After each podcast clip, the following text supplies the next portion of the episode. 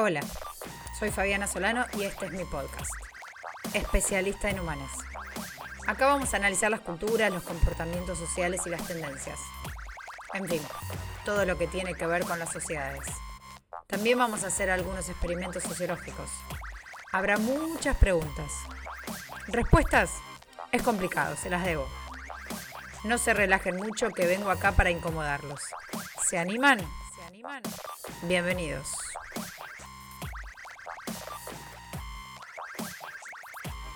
Bienvenidos a este cuarto episodio de Especialista en Humanes. En el día de hoy y por primera vez desde el inicio de este podcast voy a estar acompañada. En este caso voy a charlar con Camila Molteni, ella es comunicadora y activista de la diversidad corporal y la invité porque vamos a hablar de un tema que me parece muy interesante, sobre todo para tener en cuenta en términos de la experiencia, de cómo lo social nos puede condicionar y para aprender de la militancia real. Hola Cami, bienvenida a Especialista en Humanes. ¿Cómo andás? Hola Fabi, gracias por invitarme. Me encanta estar acá con vos eh, hablando sobre estos temas que, me parecen súper interesantes charlarlos en, estos contextos, en este contexto de pandemia y, y, en este contexto general de oleada feminista y, y todo esto que estamos viviendo.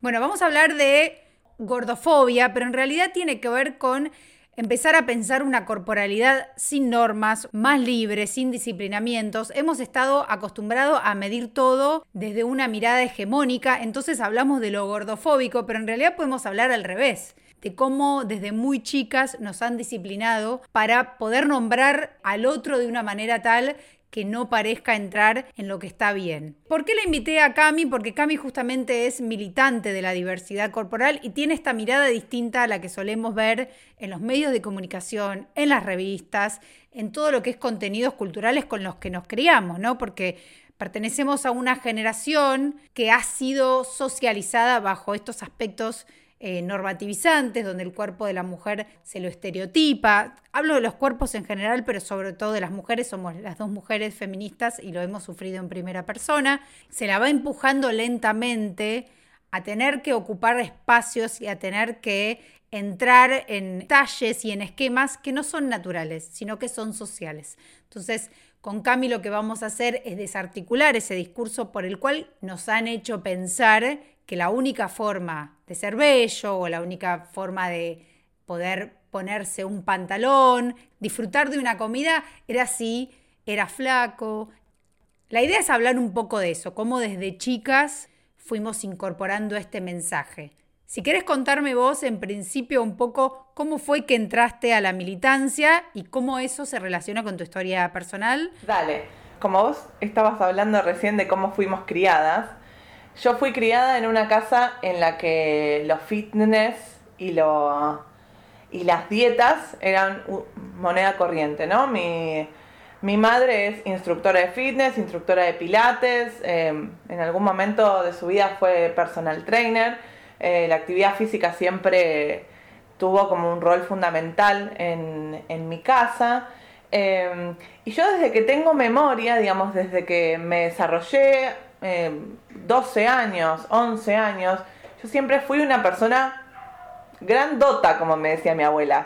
Eh, pero cuando era chiquita no era una persona gorda, era flaquita, muy alta, mucho más alta de que, que, el resto de mis compañeras, pero una persona flaquita.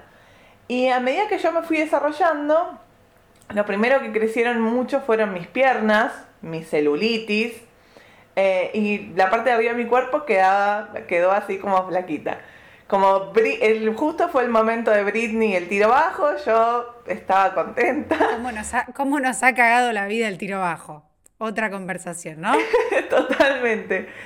En el preciso momento que yo me empecé a desarrollar y me empezaron a crecer las tetas y me empezaron a crecer las piernas, en ese mismo momento yo empecé a hacer dietas y empecé a ir al gimnasio como algo completamente natural. Pero esto fue por, por decisión tuya, por voluntad, o fue algo básicamente un mandato? Yo creo que nunca me lo pregunté. Fue naturalmente hacia ahí. Fue, sí, obviamente que, que hoy lo puedo pensar como un mandato o algo que venía de arriba, pero siempre estuvo naturalizado, nunca fue cuestionado por mí, era algo que, a lo que yo tenía que, que ir. De hecho, yo tenía el mal llamado sobrepeso ya a esa edad, a la edad de 12 o 13 años, y mi peso era comparado con el de mi mamá, ya en, en esa edad, porque yo ya había alcanzado una altura parecida a la que tiene mi mamá. Y en ese momento mi pediatra, mi, pediatra me decía que tenía que aprovechar ese momento de, de, mi vida para bajar de peso porque cuando sea más grande me iba a costar más.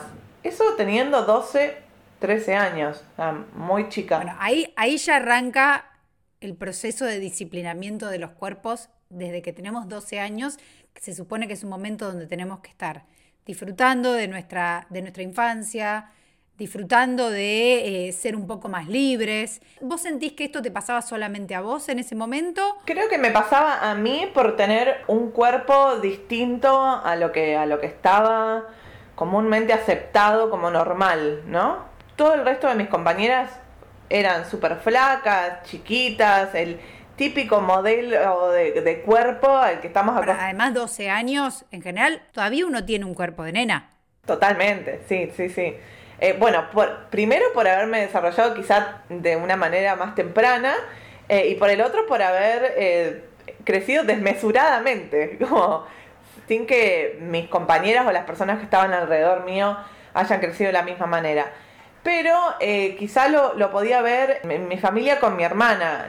creo que las, las dos tuvimos como esa visión de, de encontrar el cuerpo perfecto, de llegar al cuerpo perfecto desde muy chicas, aunque mi hermana tiene un cuerpo mucho más flaco que el mío.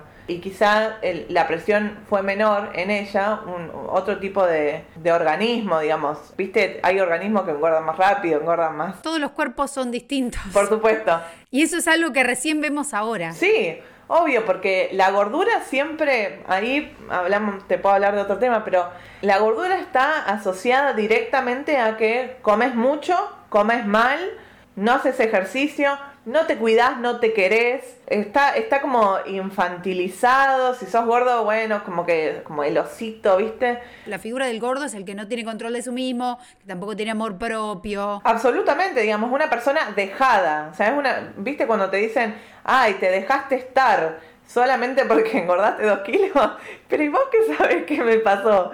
Pero además como si dejarse estar estuviera mal como si uno tuviera que vivir en control absoluto de lo que pasa a su alrededor, ¿no? Como todos los discursos de donde los agarres están mal. Y algo completamente como naturalizado en mí, el ir en busca de un cuerpo flaco, perfecto, porque ya era un nivel de obsesión, porque como te decía, yo no era una persona gorda, era una persona que tenía piernas grandes, ponele, y tenía celulitis, cosas completamente normales, pero que para mí estaban mal como te decía, que, comparaban mi cuerpo con el de mi mamá, había como una idea de que mi peso perfecto era el peso que tenía mi mamá. Que yo lo, traspasé a ese número teniendo 12 años, te imaginarás que, que, nunca llegué a ese número, pero lo intenté toda mi adolescencia. Llegar a un, me lo acuerdo, a un 62 kilos que obviamente en el IMC, el famoso IMC, índice de masa corporal, según mi altura, mi peso debería ser 60-62. Que, que, cuando, cuando tenés 12 años, 13 años y ya pasas ese, ese peso, decís, bueno, no tiene ningún tipo de sentido este número, no lo voy a alcanzar nunca en mi vida. Tratar de alcanzarlo sería demente, pero un médico te lo dice, tu mamá te lo dice, y vas en busca de eso como único objetivo. ¿Qué te decían los médicos? Que tenía sobrepeso.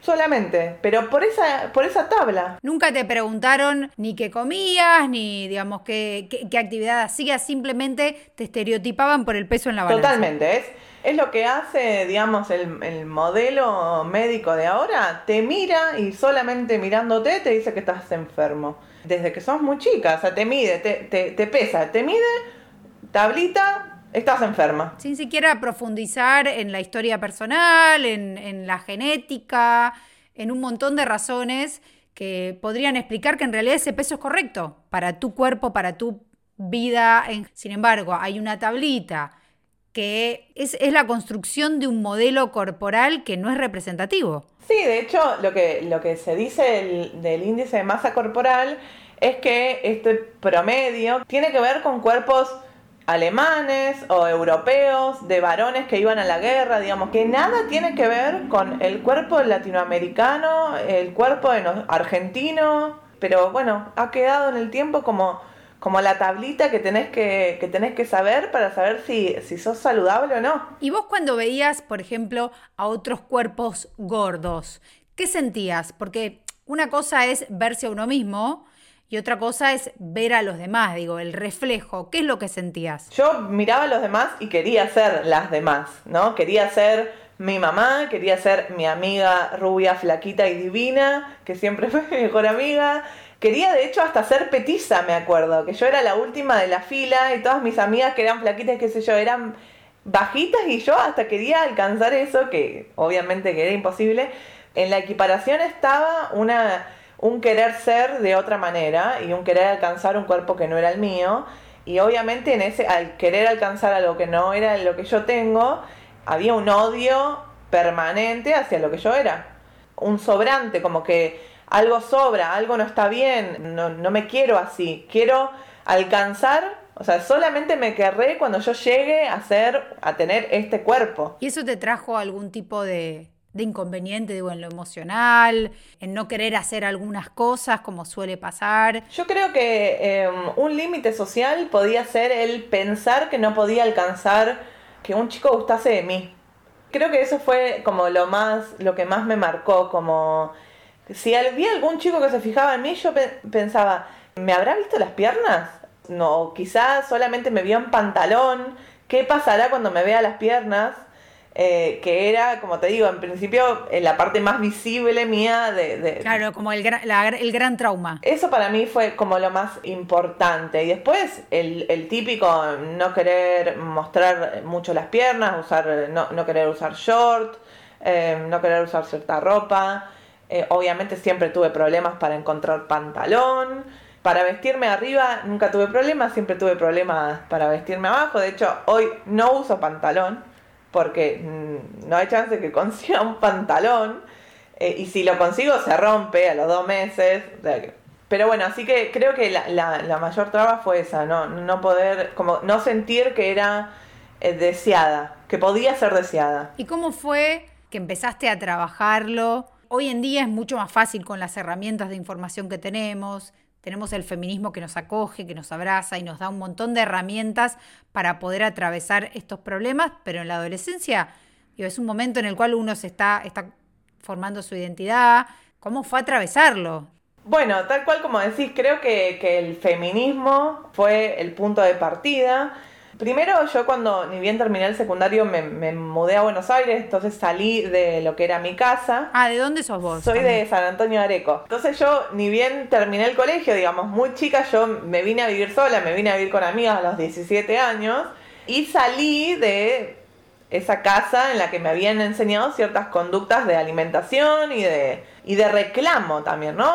no de, siempre llegar a septiembre y saber que iba a haber una una dieta y que iba a haber una dieta muy estricta. Yo bajaba mucho de peso en muy poco tiempo. En, cinco, en, dos semanas yo bajaba 5 kilos, 7, 10. En dos semanas 5 kilos. Lo que le puede hacer un cuerpo eso, ¿no? Te puede hacer muy mal, sobre todo cuando estás creciendo, digamos, ¿no? No te llegan los suficientes nutrientes al cerebro, la podría haber pasado mal. ¿Pero que dejabas de comer directamente? Comía muy, muy poco. Hacía una dieta que se llamaba, capaz que la conoces, dieta Scardale, muy conocida, que te cagás de hambre, o sea, almorzás eh, ensalada de frutas, no te dejan comer nada de la, del almuerzo a la cena, la cena es una pinaca con, un, con una calabaza. Y eh, lo que se dice de esa dieta es, te da tan pocas energías que no te deja hacer actividad física. Entonces, durante dos semanas haces esa dieta y no haces actividad física, pero yo la hacía igual. Así que como un modelo de dieta... Eh, sí, súper violento. Muy violento. Y después había otra dieta que se llamaba la dieta de la luna, que cuando llegaba el día de la luna llena era una dieta común, hasta el día de luna llena que tenías que consumir solo líquidos durante todo un día. Ah, qué conveniente. Por supuesto, todas estas dietas fueron traídas a mí por mi mamá que hoy, hoy lo pienso y digo... ¿Pero esto vos lo consultabas con un médico? O... No, nunca. Solo tuve una experiencia con una nutricionista y fue de más grande. y no me duró mucho porque mi mamá tenía... Claro, ya tenía los conocimientos. Tal cual, tenía estos conocimientos. Entonces... ¿Y nunca te preguntó qué es lo que te pasaba? ¿O vos decías que sí por inercia? Eso, sí, decía que sí por inercia. Nunca se me preguntó, no, por supuesto que no. Era todo natural, era lo que había que hacer. Si había subido dos kilos en el invierno, había que bajar cinco en el verano para aprovechar. Es como un castigo. Y cuando yo me, me mudé sola y además mudarte de un pueblo a una ciudad significa conocer un montón de gente nueva y un montón de otras realidades que en un pueblo puede ser sinónimo de seguridad o de los chicos en la calle o esas cosas, pero también eh, vivís como en, un, en una burbujita, ¿no? ¿no? No conoces tantas realidades. Entonces, yo creo que un poco el feminismo, un poco encontrarme con personas que me empezaron a decir que yo era hermosa, que mi cuerpo así como estaba estaba bien, que me empezaron de alguna manera a retar cuando yo me autoodiaba o yo decía esto no está bien, estoy gorda, aumenté mucho de peso, tengo que bajar, tengo que hacer. Encontrarme con personas que me dijeron basta de tratarte así. Y después, con el feminismo, en el Encuentro Nacional de Chaco, que fue el primer taller de activismo gordo, ahí me encontré con la teoría, me encontré con Laura Contreras. Claro, era algo que sentías que vos no podías teorizar. A esa, a esa charla llegué por una de mis amigas, que creo que fue eh, una de las personas que como que me metió eso en la cabeza de que dejar de odiar mi cuerpo tal, tal cual era, y me dijo, vayamos a este taller a ver qué tal. Y cuando nos encontramos en ese taller, que fue el primer taller que se hizo en la historia de los encuentros sobre, sobre cuerpos gordos, nos encontramos un montón de personas sentadas en el piso porque ese taller desbordó, llorando. Todas las personas que, que contaban una historia se nos hacía eco porque era lo mismo que habíamos vivido nosotras, digamos, un montón de violencia familiar, un montón de violencia de género, te imaginarás novios, exnovios, eh, diciéndole que está gorda, que no sé qué. Un montón de, personas que habían adelgazado y que dijeron, yo adelgacé en tal momento porque, está, eh, porque era adicta a, la cocaína, porque era adicta a, alguna otra sustancia, porque estaba deprimida, porque... y la gente felicitándome cuando yo en realidad estaba en mi peor momento. Y bueno, fue como un encuentro de gordas en el que yo no podía creer que estaba en un cuarto lleno de gordas iguales que yo, eh, más gordas que yo, más blancas que yo, pero todas con, con la misma historia. Y ahí yo creo que comprendí un poco que esa historia que yo creía personal, única, solo algo que me atravesaba a mí, era en realidad mi cuerpo es político. Empecé como a encontrar en mi cuerpo otro sentido, no, no, no el el odiarme, que quizás yo ya lo había empezado a dejarlo, a dejar atrás, y entender que claramente mi lugar estaba en la lucha política por porque mi cuerpo sea válido en este mundo, ¿no? Sí, algo que además debería ser de base. Uno nace y ya por el hecho de nacer... Claro, te lo digo hoy, parece ridículo. Tendría que tener el valor que, de, cualquier persona y de cualquier eh, experiencia biográfica. Sin embargo, uno tiene que hacer un trabajo de introspección, de mucha angustia para poder encontrarle el valor por algo que fue impuesto la sociedad. Y en ese marco ¿Cómo crees que las representaciones sociales en los medios, las representaciones en las películas, en las series, en absolutamente todos nuestros consumos culturales, ayudaron a crear esta idea de que el cuerpo de uno estaba mal? Bueno, creo que es clave entender eso en que, digamos, si, veíamos en la tele a una persona gorda era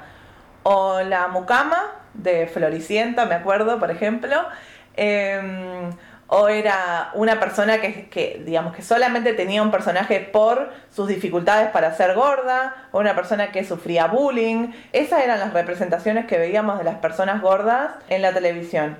Nunca había un, una persona gorda siendo una bomba, siendo deseada, teniendo un novio divino. O siendo protagonista de su vida. Siendo protagonista de su vida, tal cual. Y, ahora se me ocurre, me acuerdo que veía una novela que se llamaba Mi Gorda Bella, creo que mexicana, que el, el, chongo se enamora de ella siendo gorda, pero ella adelgaza. O sea, como, bueno, ya que me empezaste a querer, voy a adelgazar y termina siendo una persona súper hegemónica que, que, que me imagino que te que sabrás que era una persona flaca disfrazada de gorda, como Mónica en Friends. Siempre el éxito de una persona gorda se daba cuando lograba alcanzar eh, una delgadez. Sí, y siempre a través de la mirada del otro. Siempre, tal cual. O el amor, el amor de afuera, el amor externo. Y después ciertas cosas como no saber eh, cómo vestirte como persona gorda, ¿no? Como si solamente veo personas flacas en, la tele y, en la moda, a mí me gusta mucho la ropa, en las revistas, todas eh, mis referencias para vestirme siempre fueron personas flacas. Y yo voy y me, quiero probar eso primero que no hay mi talle. Y segundo, si yo lo encuentro en mi talle, no me gusta cómo me queda, no quiero vestirme así, no encuentro a nadie que en, lo que yo me sienta representada digo, ay, esto me quiero comprar y esto sé que, que, me va a quedar bien, digamos, no hay ningún modelo de cuerpo que, en la que yo me sienta representada en ningún lado.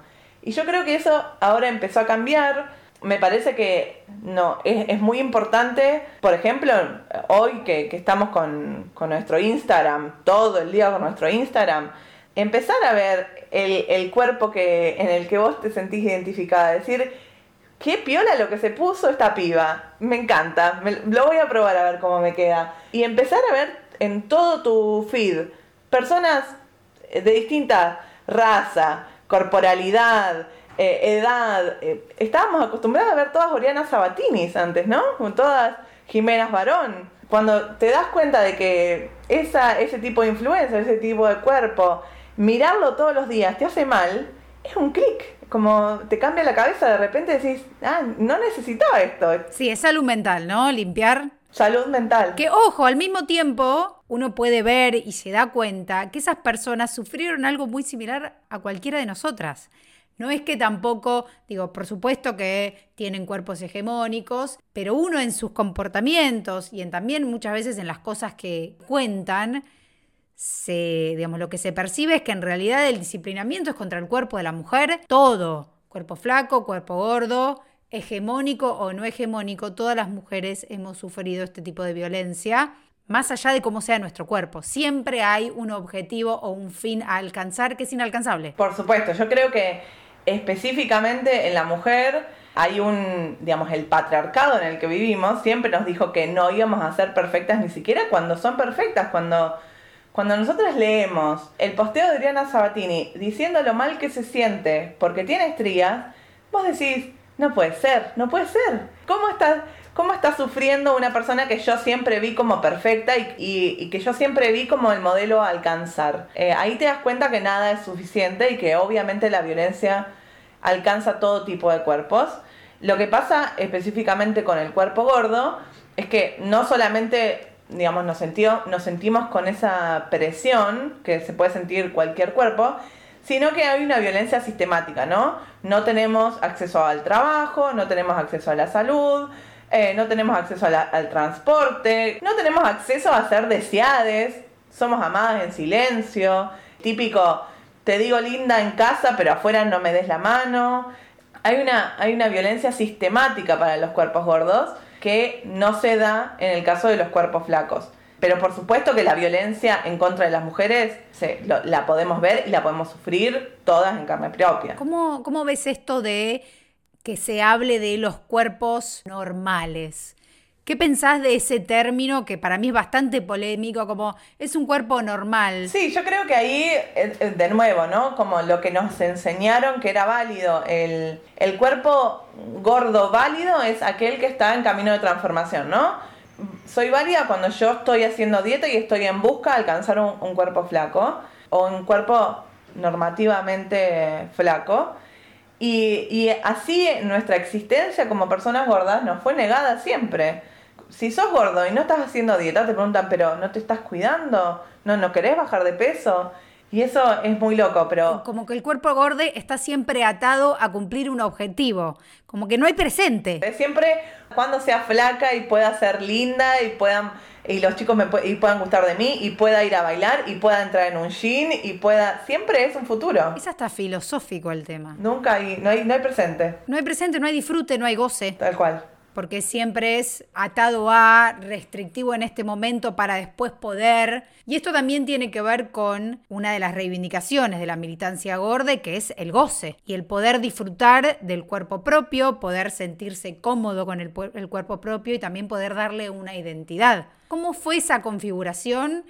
para vos de, un momento, no de un momento para el otro, fue un proceso, pero de poder, digo, sentarte en ese lugar y decir, esta soy yo y no tengo que cumplir ningún otro objetivo que no sea el mío para ser feliz. Sí, creo que es muy difícil ese camino porque no es como un camino de aceptación o un camino de amor propio que yo en soledad eh, lo pueda transitar, sino que qué pasa, digamos, cuando yo me acepto o entiendo que este es mi cuerpo y salís a la calle y te, gritan, y te gritan gorda y te volvés a tu casa llorando.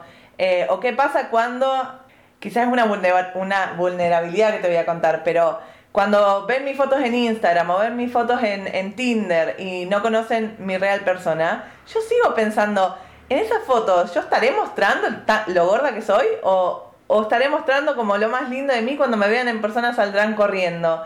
Y ahí vos decís, bueno, no, no alcanza el empoderamiento, no alcanza eh, la información que tenemos, nunca alcanza, porque cuando la violencia está afuera, vos te seguís sintiendo igual de mal.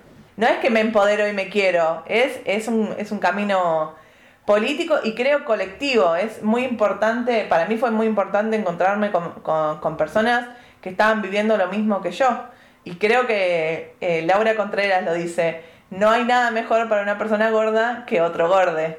Eh, y tenemos que hacer lazos. ¿Y cómo es esa construcción colectiva? Porque uno puede generar lazos, pero si eso después no se ejecuta en una legislación acorde o en una, un programa, digamos, que contemple la socialización en estos términos, tampoco sirve. Digo, ¿cómo acompaña el Estado o cuáles son los reclamos al respecto para que desde una política pública se puedan trabajar estos, estos aspectos. La colectivización de estos problemas es compleja porque cada una viene de, su espacio político, cada uno viene de sus ideas, digamos algo que, es horizontal eh, a un montón de militancias, la militancia gorda. Y entonces la colectivización es compleja, pero yo creo que, que, que es de a poco, digamos. Así como, como nos pasó en el 2015 con el feminismo, y, la micromilitancia de encontrarte en cualquier grupo y ciertas cosas no se pueden decir, ciertos chistes no se hacen más.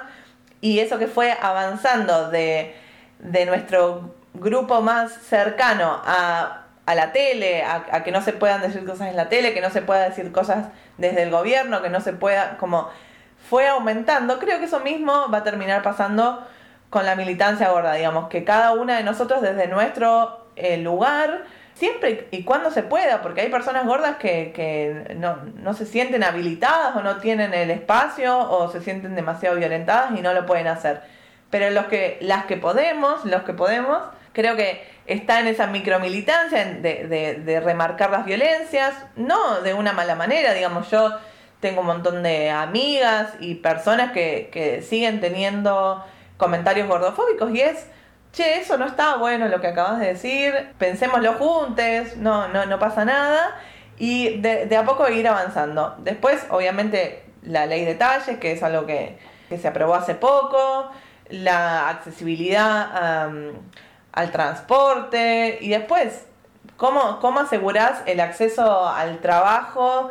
Em, en empresas privadas. Eso es como mucho más difícil, ¿no? Como hay, hay... Sí, es un cambio cultural. Es un cambio cultural, tal cual. Cuando eso de la de tener buena presencia, ¿qué quiere decir? ¿Que, que, no, ¿Que tenés que venir de camisa o que no tenés que ser gorda o que no tenés que ser negro? Creo que es como eso, es que cada vez más personas gordas tengamos voz, que, que podamos estar en la tele hablando de estos temas, en este podcast. Quiero agradecerte muchísimo por invitarme y en un montón de espacios, escribiendo eh, en los diarios, eh, pensando nuestras propias cosas, generando nuestras propias películas, haciendo nuestras propias novelas, siendo protagonistas de una historia de amor sin, sin que tengamos que ser la persona gorda que justo uno se le enamoró. Justo de casualidad. Claro, ay. Bueno, hace poco salió una peli, Dumpling. Dumpling. ¿Hablas de esa? ¿Con Jennifer Aniston? Sí, que ella tiene una historia de amor. Sí. Creo que es una de las pocas películas que vi que la protagonista es gorda, pero digo, no se habla de eso, como vive una historia de amor. Obvio que con las preguntas que se puede hacer cualquier persona en ese momento es si le gusto al otro o si realmente el otro me desea, pero no se pone a la persona gorda en el lugar de gordo y nada más, como lo solemos ver en la... Creo que es la primera película que vi que tiene como un mensaje en ese sentido. Sí, creo que bueno, cuando, cuando empiecen a eso, e, ese tipo de películas, o ahora se me viene a la mente también Euforia, que tiene un personaje, eh, el, personaje, uno de los personajes más icónicos de la serie, es una persona gorda que además está, digamos, em, ejerce su sexualidad de una manera muy libre. Digamos, cuando podamos empezar a, a ver esos personajes y entenderlos como, unos, como un personaje más dentro de nuestra vida, como es cualquier persona gorda en nuestras vidas, bueno, ahí podemos empezar a hablar de otras cosas, ¿no? Sí, como que al gordo en general solo se lo ve como gordo. No hay otra complejidad en su vida. O el amigo nerd, ¿viste? O solamente es gracioso. O el que te decía, o el que está infantilizado. Sí, como si fuera una característica que lo define. Claro, tal cual. Y en realidad, digo, también sufre, también se quiere enamorar, también tiene preguntas, tiene angustia. Y está bueno que se empiecen a visibilizar estas cosas desde las representaciones, porque son los que nos configuraron nuestra forma de pensar durante toda la vida, porque la violencia simbólica no solamente viene de la casa, como te pasó a vos o como me pasó a mí, que hoy te contaba por teléfono que yo eh, desde muy chica, que yo no, yo no como azúcar, por ejemplo, en mi casa desde que yo tengo recuerdo en mi memoria, eh, se come con edulcorante. Yo tenía siete años y le ponía edulcorante al café con leche. es como... Claro, gaseosa light. El azúcar es veneno. Sí, yo en mi casa nunca se comió pan, era Nunca hubo un acompañamiento de pan. De hecho, hoy cuando voy a comprar una comida y me dicen, ¿querés pan?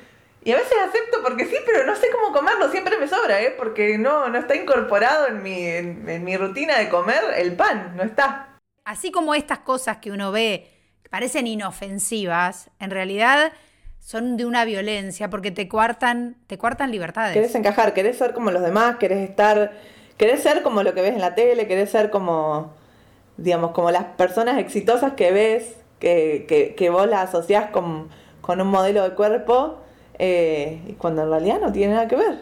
Bueno, la asociación entre eh, ser delgado y éxito y el gordo y el fracaso es una identificación directa. Si sos gordo, directamente estás condenado a ser infeliz y un fracasado para el resto de tu vida. Sí, sí, y sufrimiento también, ¿no? Como el gordo como el depresivo, el gordo como el que tiene problemas de ansiedad y por eso come tanto, el gordo el que no se cuida y por eso come tanto.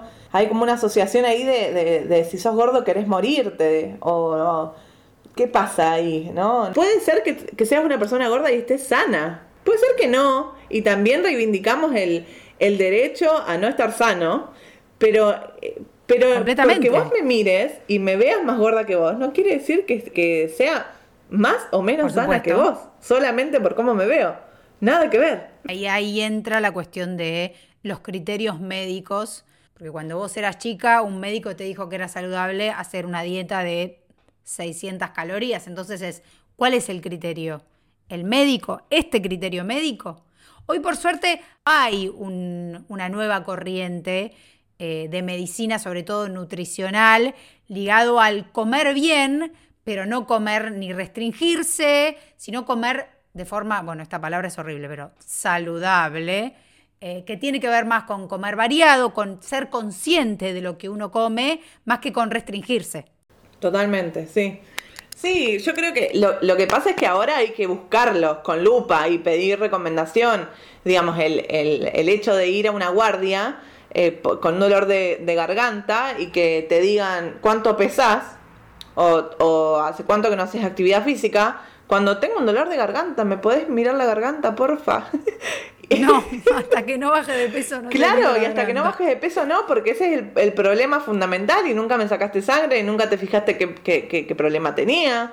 Yo tuve muchos problemas eh, con mi menstruación que siempre fueron eh, asociadas a mi peso, baja de peso, come menos harina, hace actividad física, me decían eso para que me venga, cuando en realidad tenía otra cosa. Em, y recién, hace muy poco, eh, me hice todos los estudios y, y, pudieron encontrar realmente lo que tenía, pero siempre fue asociado con algo que yo tenía que bajar de peso. ¿Y pudiste encontrar un médico que tenga en cuenta estas cosas? ¿Cómo hiciste? Porque también... Por una recomendación, solamente llegás por recomendación. Es una médica feminista que, que, obviamente tiene otro, otro tipo de pensamientos y otro tipo de, de formación, que, pudo, digamos, dejar de lado mi peso cuando me vio y hacerme los estudios como como corresponde, digamos, como lo hubiese hecho con cualquier otra persona que no tuviera el cuerpo que tengo yo. Bueno, ahí ves cuando vemos que la gordofobia no se trata solamente de algo que vemos en la tele, sino que es un discurso que atraviesa toda la sociedad, desde nuestras madres o nuestra familia, que se supone que nos aman incondicionalmente, hasta un médico al cual uno asocia con lo científico, con la objetividad.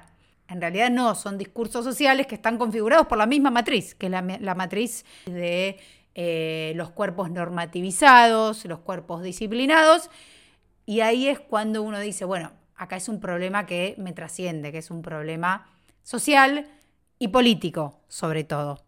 Así que bueno, Cami, muchísimas gracias por participar de este podcast. Estoy muy contenta. Siempre es bueno charlar para conocer nuevas experiencias. Yo creo que una vez no, no sabe todo lo que tiene en común con, las otras mujeres hasta que se pone, se pone a charlar. Somos cortadas por la misma tijera, que es la, la tijera de esta sociedad patriarcal y en estos encuentros uno va desarticulando este, estos discursos que nos han armado, que, que, nos han generado tanto padecimiento y pensemos que también a partir de, de, estos encuentros se pueden, se pueden cambiar las cosas. Así que te agradezco un montón, Cami. No sé si quieres decir algo antes de cerrar. No, solo agradecerte por, este espacio. Eh, la importancia de generar los lazos me parece fundamental, eh, de encontrarnos, eh, de escucharnos y de, generar amistades. Dejar de, obviamente que esto es del feminismo y no del activismo borde, pero esa competencia que nos impusieron entre mujeres no va más. Generar lazos para salir de esta todas juntas. Bueno, entonces damos por finalizado este episodio de Especialista en Humanes. Muchas gracias, Cami, y te mando un beso grande. Gracias, Fabi. Muchas gracias por escucharme. Si les gustó el contenido y la pasaron bien, pueden compartirlo. Además, los invito a seguirme en mis redes sociales. Soy Faba Solano en Instagram y X Fabiana Solano X en Twitter. Y ahora sí, nos encontramos en el próximo episodio de Especialista en Humanes. Chao.